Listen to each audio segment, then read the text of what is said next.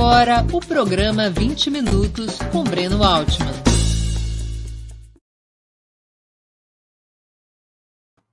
Bom dia.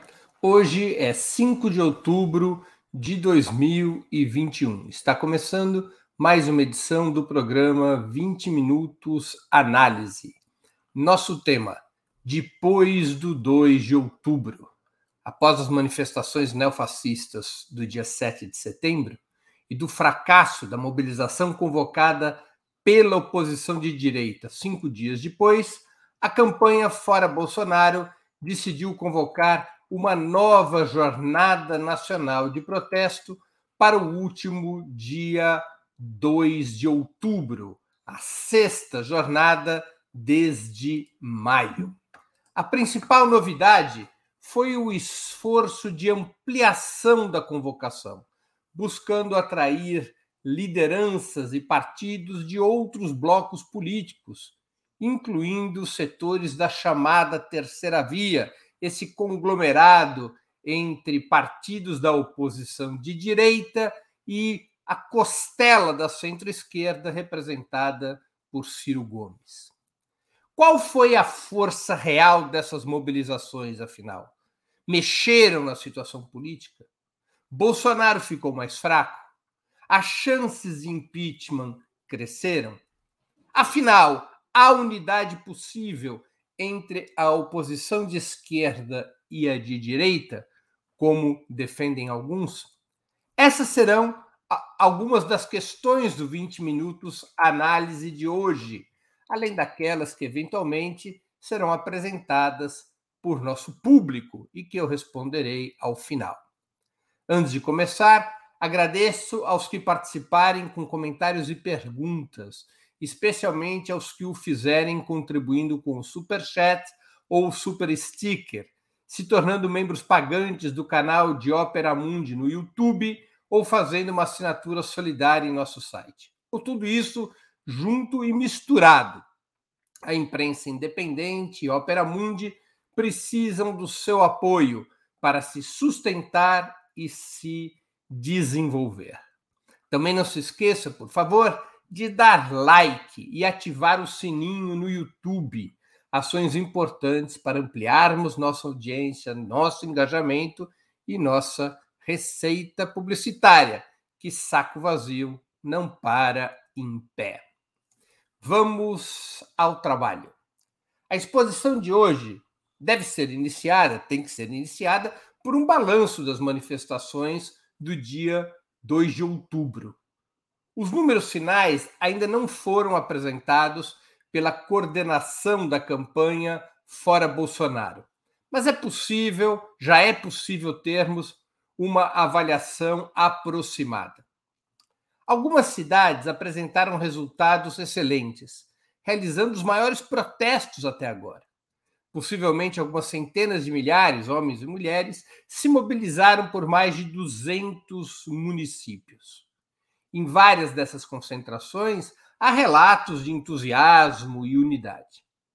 No cômputo geral, porém, devemos reconhecer que não houve uma mudança qualitativa em relação às cinco jornadas anteriores, e tampouco foi a maior entre essas jornadas, entre as seis jornadas de mobilização até agora realizadas desde maio.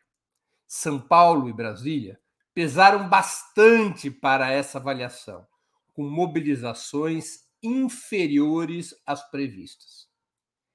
Trataram-se de atos políticos com bastante mais força do que aqueles convocados pela oposição de direita no dia 12 de setembro, e ocorreram em maior número de cidades que as concentrações bolsonaristas do dia 7 mas é forçoso reconhecer, é obrigatório reconhecer que em São Paulo e Brasília o neofascismo colocou mais gente na rua, eventualmente beneficiado pelo tremendo aporte financeiro do agronegócio, que pagou ônibus e outras formas de transporte para garantir especialmente as concentrações em São Paulo e Brasília.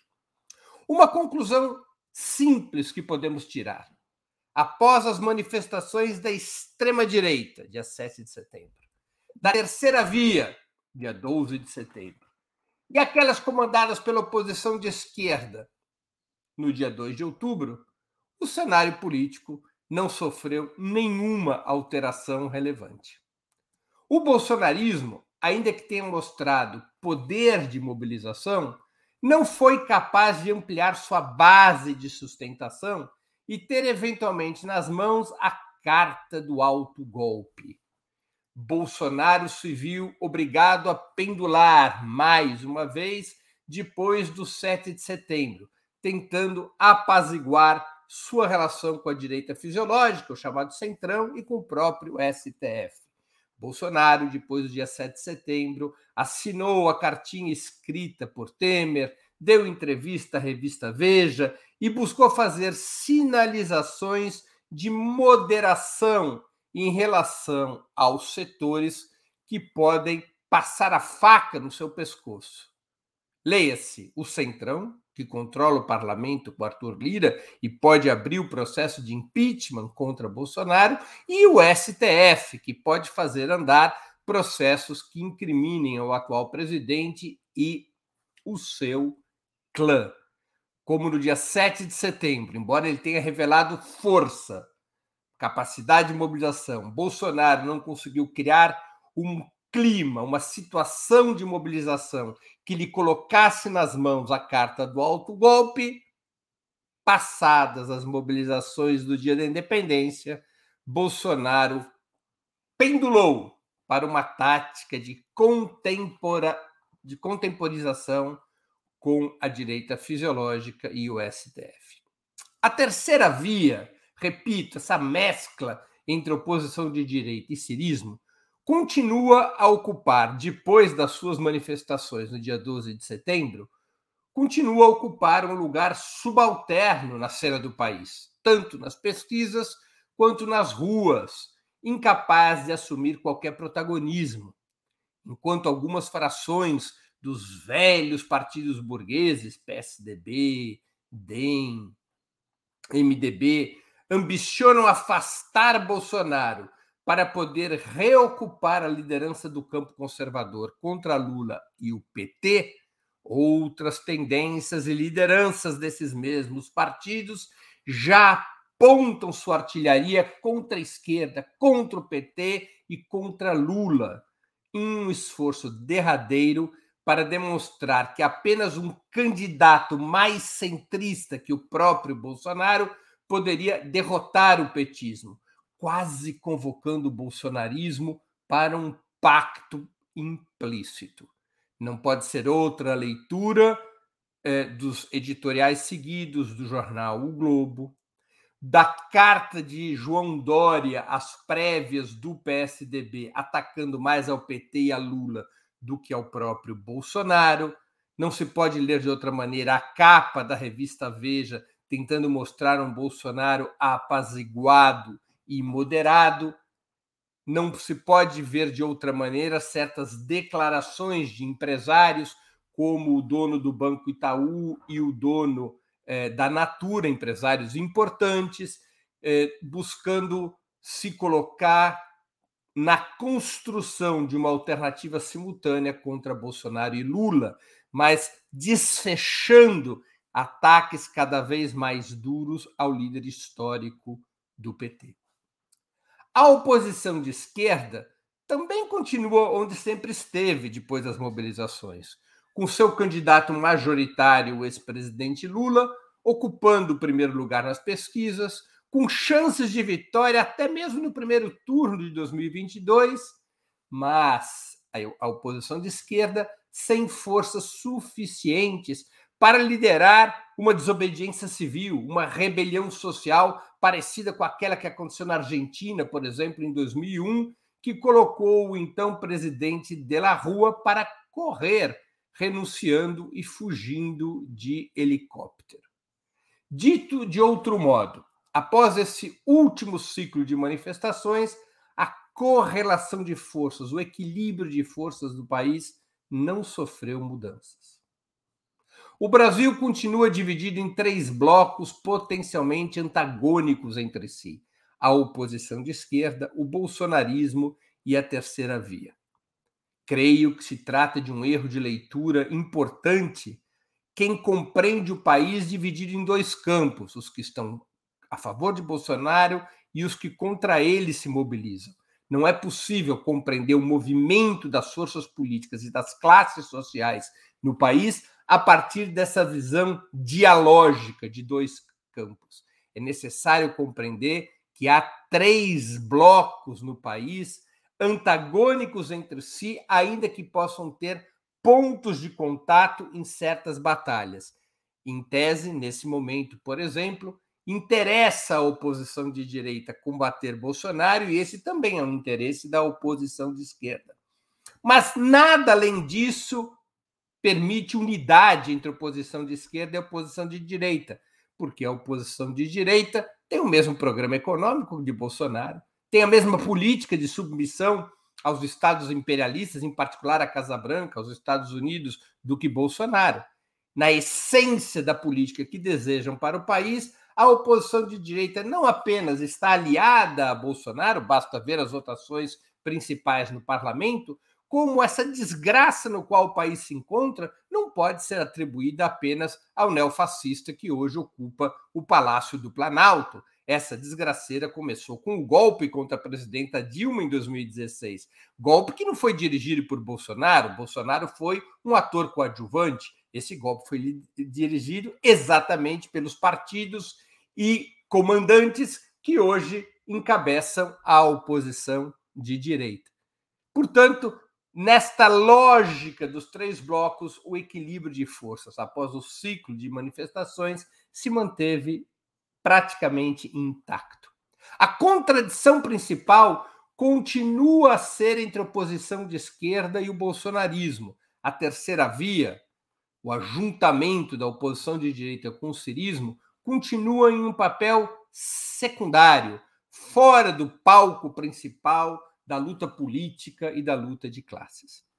Bolsonaro está isolado e se desgastando mas ainda tem uma forte base mobilizada. Tem o apoio dos setores fundamentais da burguesia, como o agronegócio. E, por hora, suficiente proteção parlamentar contra o impeachment.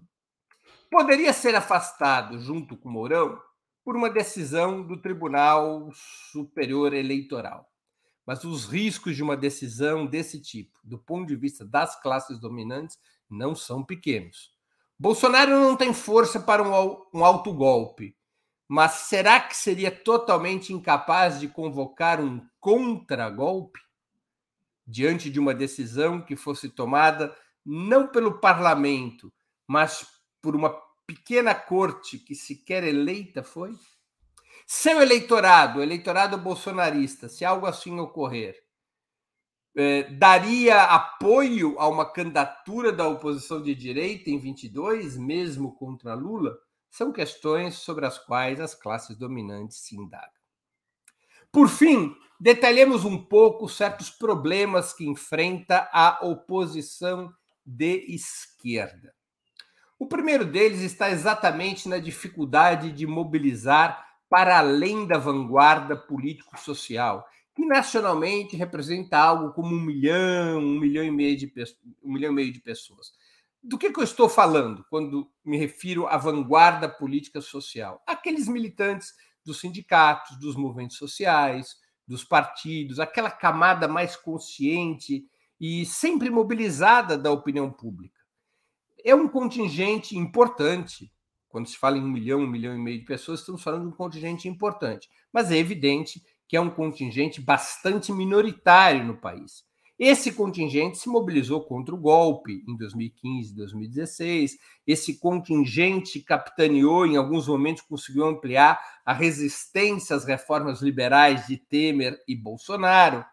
E esse contingente é que está nas ruas desde maio. Mas o fato é que a oposição de esquerda não tem conseguido ir além desse contingente mesmo com essa ampliação de palanque que ocorreu no dia 2 de outubro. Ampliou o palanque para outras forças, foi uma manifestação eh, cujo, cuja convocação foi mais plural, abarcando setores que não são de esquerda, mas isso não repercutiu em capacidade de mobilização popular.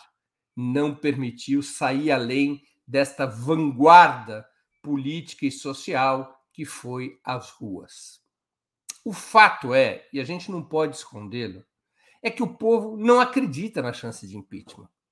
Parece já ter precificado o governo Bolsonaro até 2022, jogando suas esperanças e energias nas urnas presidenciais. Vale lembrar, pessoal, que todos os povos têm suas características e idiosincrasias. O povo brasileiro, muito sofrido e marginalizado, não costuma se, colocar em movimento com rapidez e não costuma se colocar em movimento se, além da indignação com determinada situação, não vê possibilidades concretas de triunfo. O povo brasileiro precisa dessa perspectiva para correr riscos e até para gastar recursos que não tem quando se mobiliza, quando toma uma condução para uma manifestação de massas é, de qualquer tipo. Sem essa chance de vitória, de alguma maneira ao alcance da mão, as, as possibilidades de mobilização se reduzem. O povão, como a gente diz, não entra em campo. E isto é um problema concreto que enfrenta a mobilização do fora Bolsonaro. Há outros problemas. Depois de praticamente 20 anos de excessiva institucionalização, os partidos de esquerda, os sindicatos e os movimentos populares têm muitas dificuldades de quebrar essa dinâmica, essa dinâmica na qual o povo entra em movimento quando as chances de vitória são visíveis. Para quebrar essa dinâmica, a vanguarda teria que ter suficiente enraizamento, suficiente diálogo com o povo, suficiente presença junto ao povo para convencer o povo de que a mobilização pode construir essas chances de vitória. Uma vez que esses partidos, sindicatos e movimentos se encontram, em geral, excessivamente institucionalizados e distantes do território onde vive e trabalha o povo, fica difícil convencer as classes trabalhadoras de que seja possível interromper o mandato de Jair Bolsonaro. Além desta questão, há que se reconhecer que os partidos, movimentos, em especial os sindicatos, estão financeiramente enfraquecidos. Por exemplo, para oferecerem opções de transporte da periferia ao centro nos dias de mobilização, como fez o bolsonarismo no dia 7 de novembro. Tampouco a oposição de direita, que, por exemplo, o estado de São Paulo, colabora em qualquer coisa nessa direção. Lembremos que em 1984, o então governador Franco Montoro abriu as catracas do metrô e as pessoas puderam ir aos atos pelas diretas já sem pagar condução. Também há confusão política na oposição de esquerda, eu acredito, especialmente disseminada, em minha opinião, pelos que defendem a tese da frente ampla contra Bolsonaro. Isso é, um pacto com a oposição de direita. Como a oposição de direita, além de ter sido aliada do bolsonarismo no golpe de 2016 e no segundo turno de 2018, como a oposição de direita defende o mesmo programa econômico que o atual presidente, que piorou dramaticamente a vida do povo a partir de 2015, o único ponto de compromisso entre a oposição de esquerda e a oposição de direita seria a luta pelo impeachment.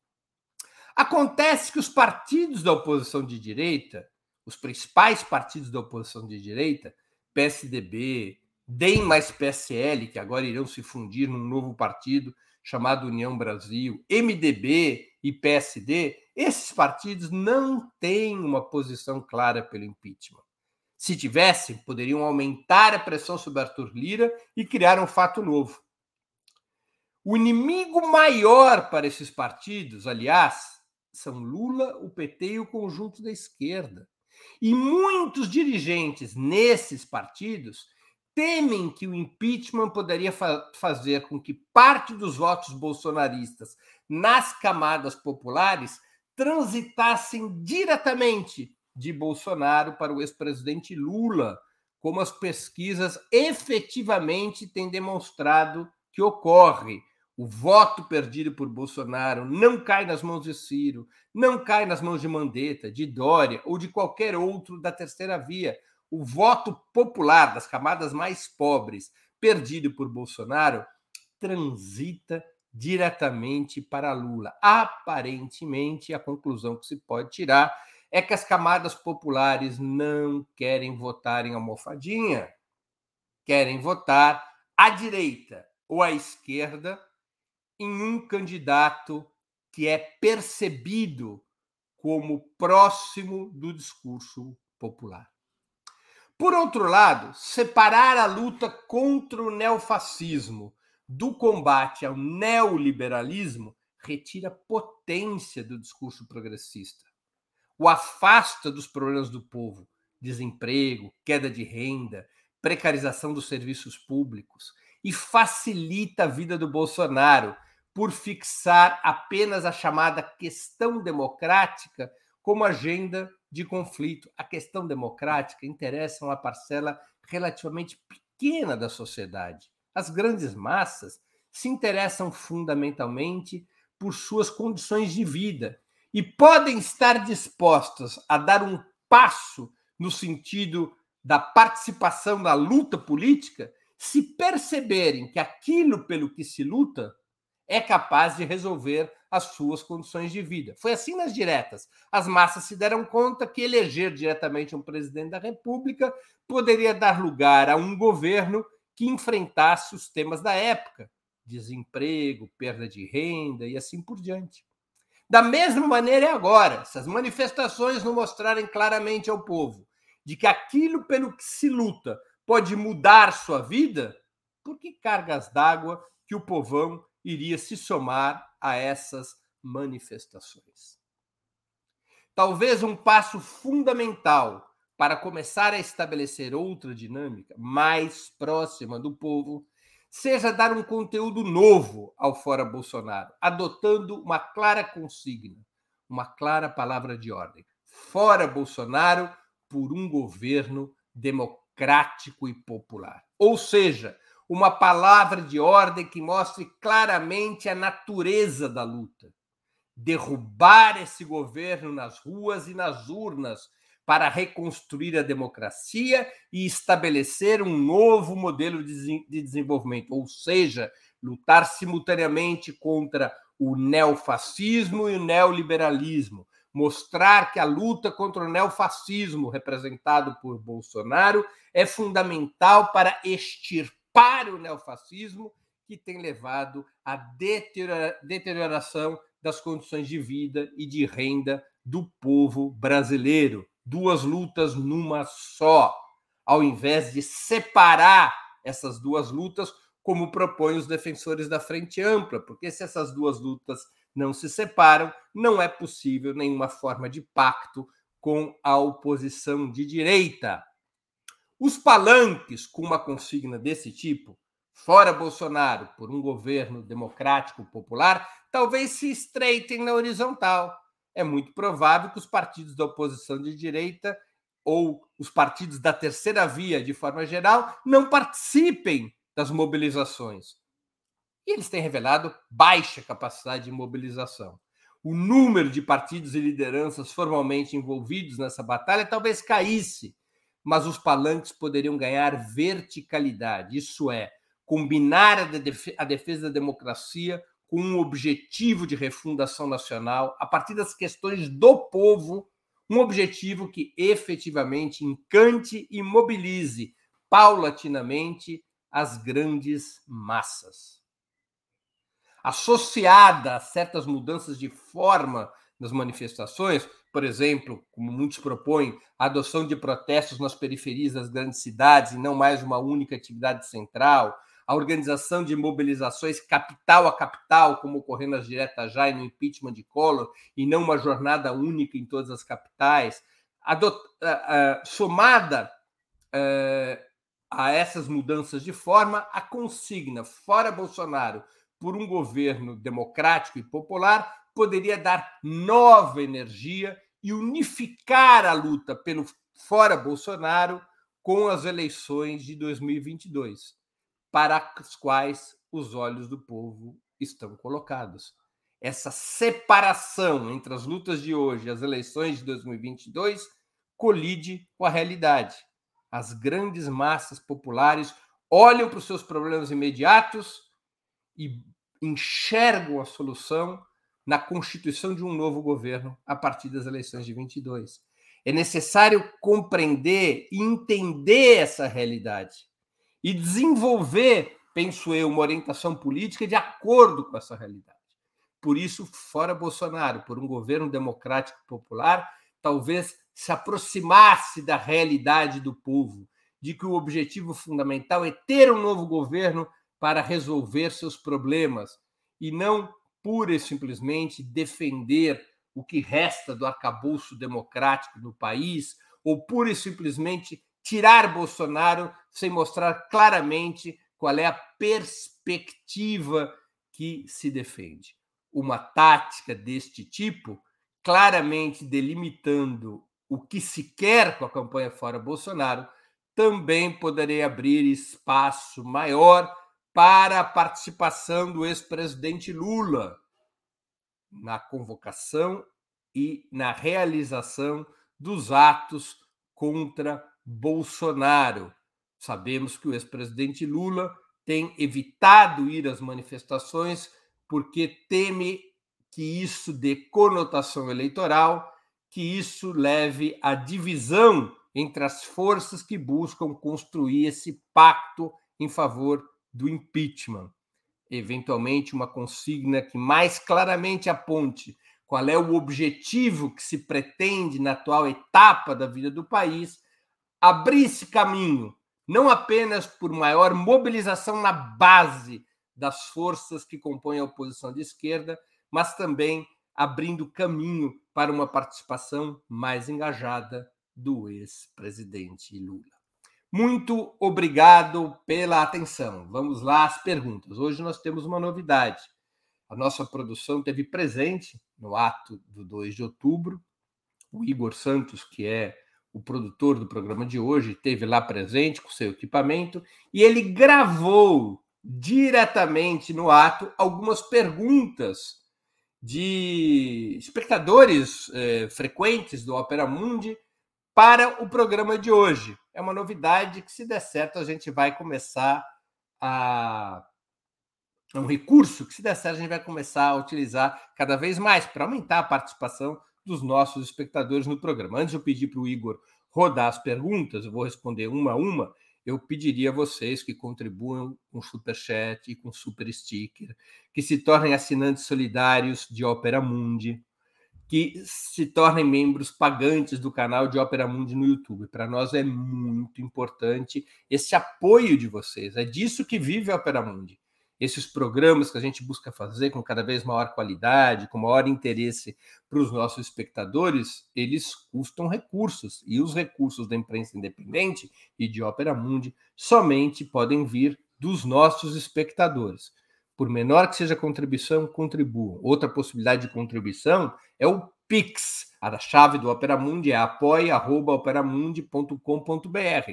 Também pelo Pix você pode fazer uma contribuição única uh, nesse momento, no momento que assim o desejarem, para ajudar no financiamento de Opera Mundi. Pessoal, peço esta ajuda de vocês. Super sticker, super chat, assinatura solidária, assinatura no canal de Opera Mundi no YouTube, contribuição via Pix. Escolha uma dessas modalidades e ajude a Opera Mundi a fazer um trabalho cada vez mais sério, mais profissional, um trabalho de cada vez maior interesse para a nossa audiência e para os nossos leitores. Ainda antes de rodar as, as perguntas que a gente gravou no ato de 2 de outubro, aproveito para fazer o anúncio do programa de amanhã, antes de ler e responder essas perguntas. O, amanhã, quarta-feira, dia 6 de outubro, às 11 horas, eu irei entrevistar Edival Nunes Cajá, líder do Partido Comunista Revolucionário, coordenador do Comitê Verdade, Memória e Justiça de Pernambuco.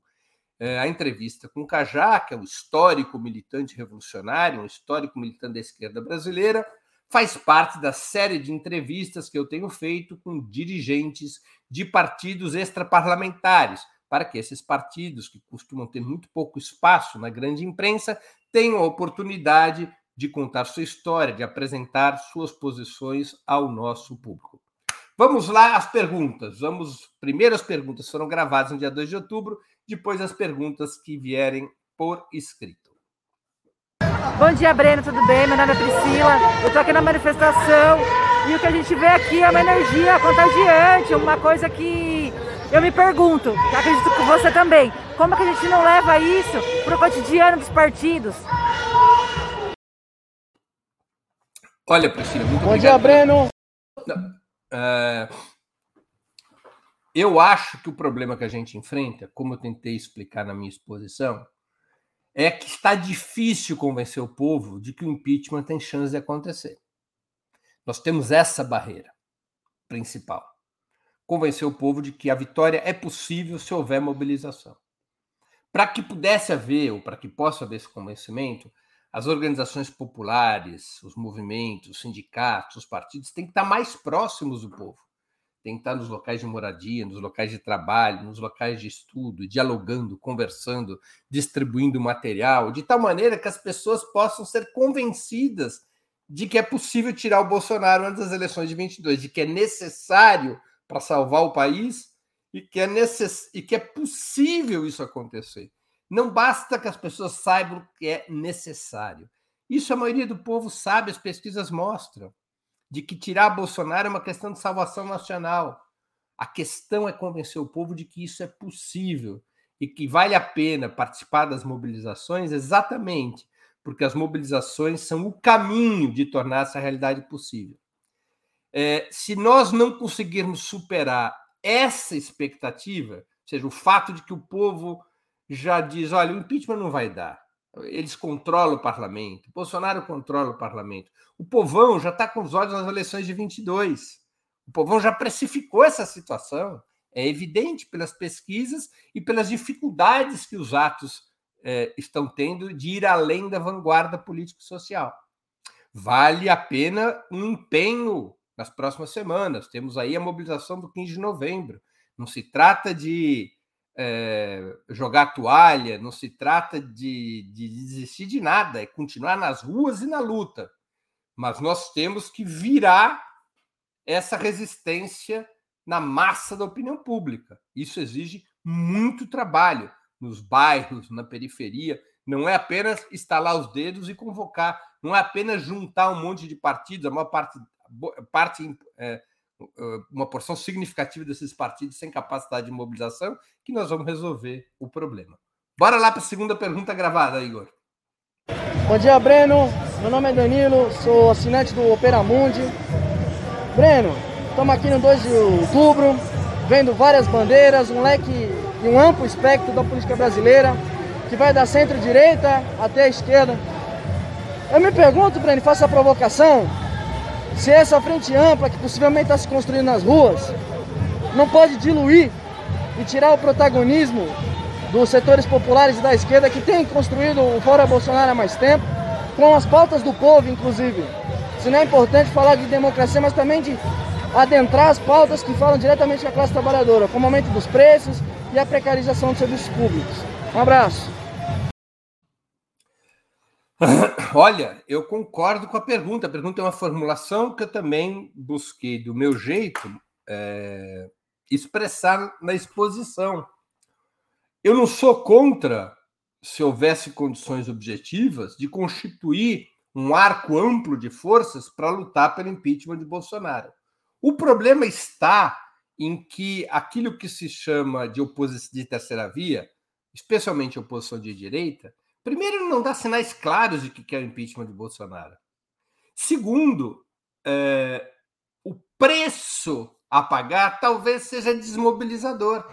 Porque se nós formos tratar de impeachment, se nós formos tratar do fora Bolsonaro, sem tratar dos problemas fundamentais do povo e um caminho para resolvê-los, que é o estabelecimento de um novo governo democrático popular, sem irmos por esse caminho, como é que a gente consegue fazer com que as massas se coloquem em movimento? Além do mais, tem uma questão concreta. A oposição de direita a terceira via flopam.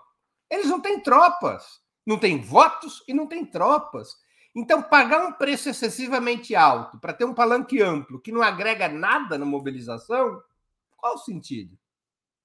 Por que cargas d'água que as forças de esquerda, em particular o PT, deveriam fazer concessões para ampliar o palanque se essa ampliação de palanque não resulta em aumento do volume de pessoas que participam dos atos, não é? Então é uma concepção formal. As pessoas muitas vezes na esquerda elas se apegam a manuais, né? Então, ah, quando lutamos contra o autoritarismo, a ditadura, precisa fazer frente ampla. Alguém escreveu isso em algum momento. O que nem sempre é verdade. A política é sempre muito dinâmica, tem que analisar, como ensinava o velho Lenin, tem que fazer análise concreta da situação concreta. O fato é que essa ampliação que foi feita no dia 2 de outubro não trouxe nenhum acréscimo de, eh, em relação à mobilização popular. Nenhum acréscimo. Tá? Então é necessário ver onde é que está o problema. O problema não está na falta de amplitude da mobilização fora Bolsonaro. O problema principal está em que a campanha fora Bolsonaro ainda não conseguiu chegar no povo. Para chegar no povo, nós temos duas questões: o programa, o objetivo político com o qual se vai ao povo, e fisicamente estar junto do povo. Fisicamente não quer dizer apenas presencialmente, também quer dizer as redes, ou seja, é, a maquinaria política dos partidos de esquerda, dos sindicatos, dos movimentos populares, precisa ir ao povo. E precisa falar para o povo algo que faça sentido. Aparentemente, fora Bolsonaro, impeachment já, não está aquecendo o coração do povo. Embora nós tenhamos visto, especialmente em São Paulo, que foi onde eu estava presente, nós tenhamos visto maior presença de camadas populares. Mostra que o povo não está totalmente de, olho, de ouvidos e olhos fechados para o nosso discurso, mas não está se encantando pela ideia do impeachment. É necessário colocar um objetivo alcançável. O objetivo alcançável para o povo é um objetivo, curiosamente, mais amplo que o próprio impeachment, mais profundo que o próprio impeachment. O, governo, o, o, o povão quer um novo governo. Por isso que as pesquisas dizem que o Lula é favorito, querem um novo governo. Esse novo governo pode ser já, se houver força popular para derrubar o Bolsonaro e antecipar as eleições, ou ele será daqui a um ano. Mas esta é a questão central do povo. Um governo democrático e popular que enfrente o neofascismo e o neoliberalismo. Portanto, eu creio que é hora de refletir sobre a orientação política da campanha fora Bolsonaro. Eu sou Tiago, sou trabalhador metalúrgico do ABC, sou também militante do PSOL e gostaria de fazer uma pergunta, né, uma provocação. É, qual que é o momento aonde as ruas de fato vão ser escutadas no parlamento? Qual que é o momento que o impeachment vai passar a ser uma realidade também na superestrutura? Hoje a gente já está praticamente no sétimo ato de massas que estão pedindo fora Bolsonaro e até o momento o, o Lira ainda continua engavetando todos esses pedidos. E eu queria saber, na opinião, na sua opinião, qual que é esse momento aonde de fato a gente vai conseguir pautar o Congresso. Obrigado. Ô, Tiago, obrigado pela pergunta. A pergunta anterior foi do Danilo, né?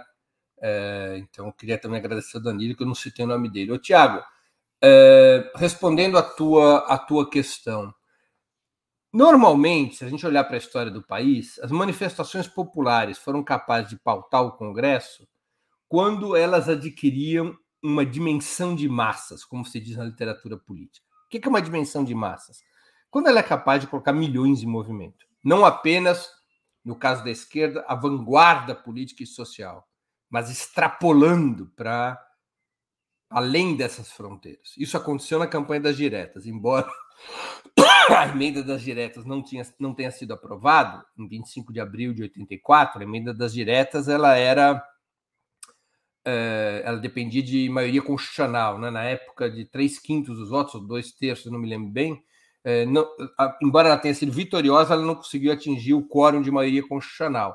Mas foi, essa, foi uma gigantesca pressão popular que foi muito além das vanguardas que resistiam à ditadura, que pautou o Congresso. Pautou o Congresso. O mesmo aconteceu no impeachment do Collor.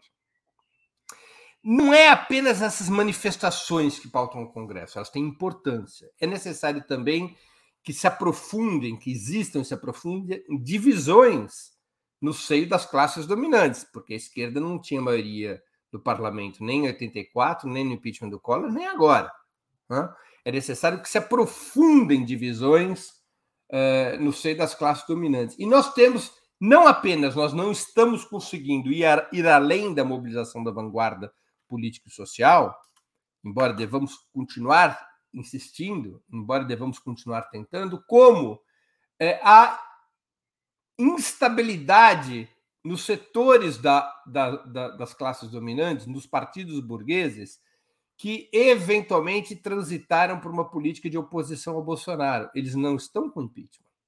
Eles têm muita dúvida sobre o impeachment. Eles calculam que o impeachment pode levar à precipitação da vitória de Lula. Que o impeachment pode levar a uma vitória de Lula no primeiro turno. Que se Bolsonaro for afastado a forceps pelo parlamento, que o voto bolsonarista, especialmente o voto popular, menos politizado, transite diretamente para o ex-presidente Lula.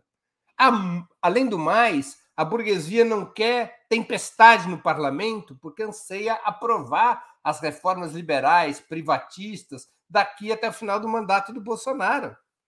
Então, como nós temos essa situação uh, embarreirada no parlamento, também por essa razão, não temos mobilização popular ainda suficiente. E as contradições das classes dominantes não se aprofundaram ainda de uma maneira relevante, há dificuldades de fazer com que a opinião das ruas, medida em pesquisas, e essa opinião é favorável ao impeachment de Bolsonaro, que essa posição prevaleça no parlamento. Sem uma fortíssima demonstração das ruas e sem o aprofundamento dessa contradição no seio das classes dominantes, é muito difícil o impeachment. Isso não significa, da nossa parte, que devamos arrefecer a luta, ao contrário, temos que tonificá-la, temos que lutar mais e melhor. Essa é a ideia da discussão que eu propus no programa de hoje. Como lutar mais e melhor. Não é ficar parado esperando as eleições de 22, mas como encontrar um jeito de ir aonde o povo está e de colocar o povo em movimento. Se o povo não vai às manifestações, o povão não vai às manifestações, que as manifestações encontrem um jeito de ir ao povão. Se Maomé não vai à montanha, que a montanha vá a Maomé. E encontrar uma, uma orientação política, um objetivo político que fale para o coração do povo, que una as questões econômicas e sociais que dizem respeito ao povão com a questão política. Não é possível tratar apenas da questão democrática. Isto não aquece o coração do povo. Isso ajuda a oposição de direita. E a oposição de direita, se pelo menos ela fosse. Se esse acordo significasse ampliação da mobilização, porque a oposição de direita, a chamada terceira via, tem tropas que poderiam se juntar a essa luta, mas ela não tem tropas. Flopou no dia 12 de setembro e sua contribuição ao 2 de outubro foi mínima. Quem teve na Paulista, no Rio, em Recife, em Salvador, sabe disso. Quem que estava nas ruas? Era a militância de esquerda, eram os ativistas de esquerda, eram os ativistas sindicais, os movimentos populares. A oposição de direita hoje é, não tem tropas, não tem votos e não tem tropas. Então, precisamos encontrar outro caminho que não vai ser, porque a situação não vai ser resolvida por essa fórmula de ampliar palanque. Isso 2 de outubro já mostrou. Pessoal, essas foram as três, as três perguntas gravadas. Foi uma experiência nova aqui no nosso canal. Acho que bem legal, né?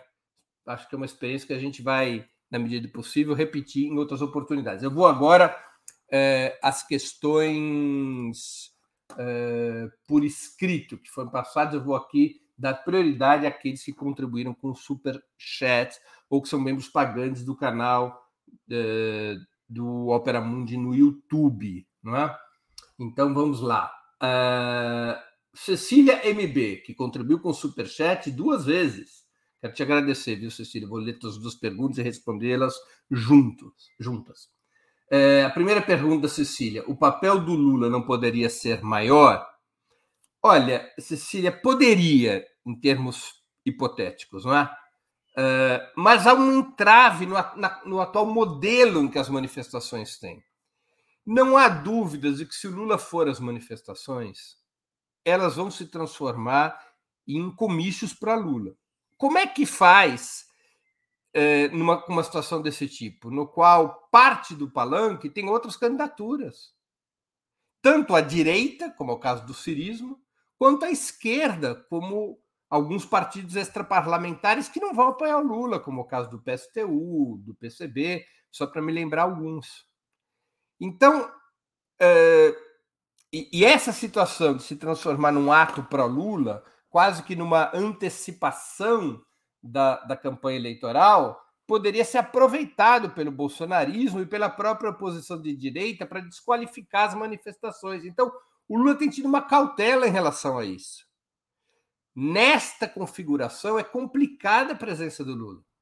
Politicamente complicada, não para o Lula, mas complicado para as mobilizações.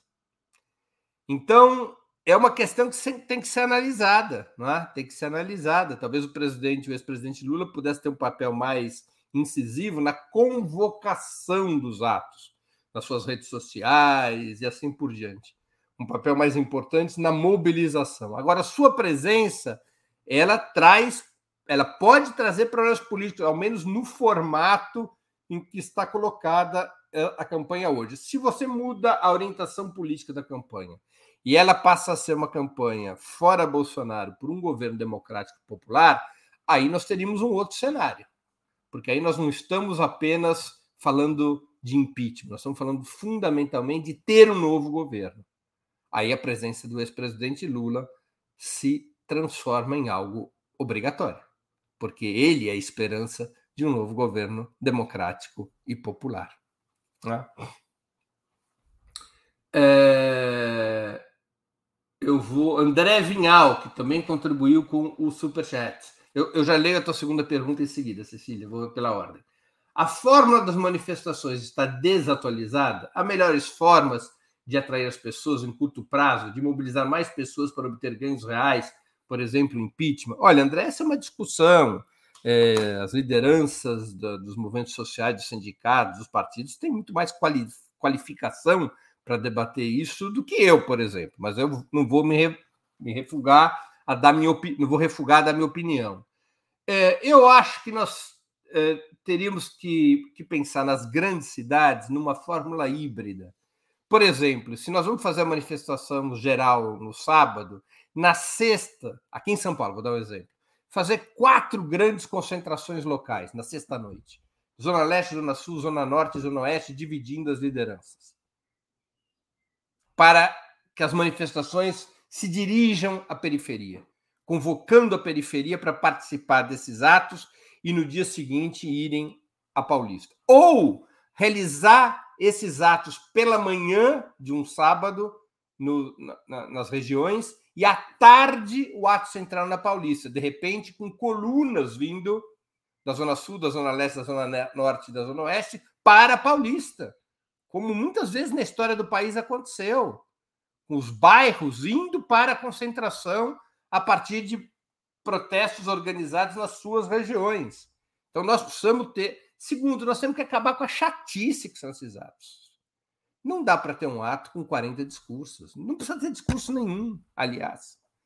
Basta uma concentração na Paulista, uma da tarde, com passeatas saindo às duas, ali para a Praça Russo, a mesma coisa no Rio de Janeiro, nas outras grandes cidades, uma grande passeata com uma palavra de ordem clara, é, com faixas, com blocos dos partidos, dos movimentos, nada de ter vários carros de som na avenida, como foi aqui em São Paulo, enfim, ter uma, uma outra característica, uma, uma manifestação mais curta. Aqui em São Paulo, no sábado, a manifestação durou, não é brincadeira, cinco horas.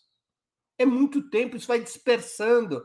A manifestação atinge um pico lá pelas três da tarde e depois vai esvaziando. Ninguém aguenta ficar cinco horas, especialmente as pessoas que têm mais de 60 anos ou aquelas que levam família, que levam filhos pequenos à manifestação, não aguentam ficar cinco horas. Fica uma coisa dispersiva, pouca gente presta atenção nos discursos. E os discursos foram, dessa vez, mais de 40 discursos. De, dos mais diferentes tipos, e as pessoas falando mais ou menos as mesmas coisas. Então, eu acho que tem que sofrer sim uma mudança, viu, André? Tem que sofrer uma mudança. Uma outra questão que eu acho que devia ser discutido é essa lógica de jornada nacional. Não é da nossa tradição nas grandes lutas políticas. As jornadas nacionais são uma tradição do movimento sindical para lutar contra determinadas reformas ou medidas legislativas, porque essas medidas têm data marcada para acontecer, normalmente elas são convocadas é, com, curto, com um prazo curto para irem à, à votação. Então, é, o movimento sindical faz jornadas no único dia, mobilização em tudo que é canto, às vezes pra, é, com concentração em Brasília. A experiência nossa mostra, na campanha das diretas e no, e no, no impeachment do Collor, que manifestações cidade a cidade tem muito maior potência. Então, você faz segunda-feira em Aracaju, terça-feira em Maceió, quarta-feira em Salvador, quinta-feira uh, em Fortaleza, sexta-feira no Rio, sábado em São Paulo. Isso é cada cidade um dia. Então você garante o assunto do noticiário o tempo todo. E o sucesso de uma manifestação impulsiona o sucesso numa outra cidade. E as lideranças nacionais podem acompanhar todas as cidades. Atualmente, as lideranças nacionais, no máximo, podem estar presentes em duas cidades: Rio e São Paulo, São Paulo e Brasília. Né? Então, eu acho que tem que haver uma maior criatividade, sim, viu, André? Eu concordo com você. Outra questão da Cecília, que voltou a contribuir com o Super Chat. É, ela pergunta algo bastante semelhante ao André, talvez eu já tenha respondido. A esquerda precisa mudar a tática das manifestações para garantir uma maior participação popular? É, qual é a melhor consigna para continuar lutando? Então, é, eu já respondi a questão da tática das manifestações, dei a minha opinião, minha modestíssima opinião tem gente muito mais qualificada do que eu para fazer avaliação a esse respeito, que são as lideranças dos movimentos sociais, dos sindicatos, aqueles companheiros e companheiras que ocupam a coordenação da campanha Fora Bolsonaro, que são companheiros do maior valor. Então, eu dei apenas um palpite, uma opinião, como é, vamos dizer assim, o direito de todos nós opinarmos sobre isso.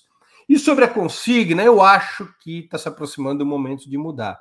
Talvez a gente siga com esse Fora Bolsonaro impeachment já ali até a manifestação do 15 de novembro, vamos fazer mais um teste é, com essa lógica é, que está estabelecida, mas é, me parece que está chegando o momento, como se diz na literatura política, de uma inflexão tática, de uma mudança da consigna para poder atrair de uma maneira mais potente o povão e para combinar as lutas em curso contra Bolsonaro com a perspectiva de substituir o governo Bolsonaro por um governo de esquerda, por um governo democrático e popular lá à frente. Pessoal, com essas questões, eu concluo o nosso programa de hoje. Eu tive que dar prioridade a quem, além de ter é, respondido as perguntas que foram gravadas, eu dei prioridade a quem contribuiu com o Super Chat e o Super Sticker porque a gente tinha várias perguntas, eu tive que escolher um critério. Então, esse foi o critério que eu escolhi. As pessoas também se animam nas próximas vezes a contribuir com super chat, super sticker, porque eu volto a dizer, é, eu sei que tem gente, muita gente que gosta dos nossos programas, que gosta do Opera Mundi.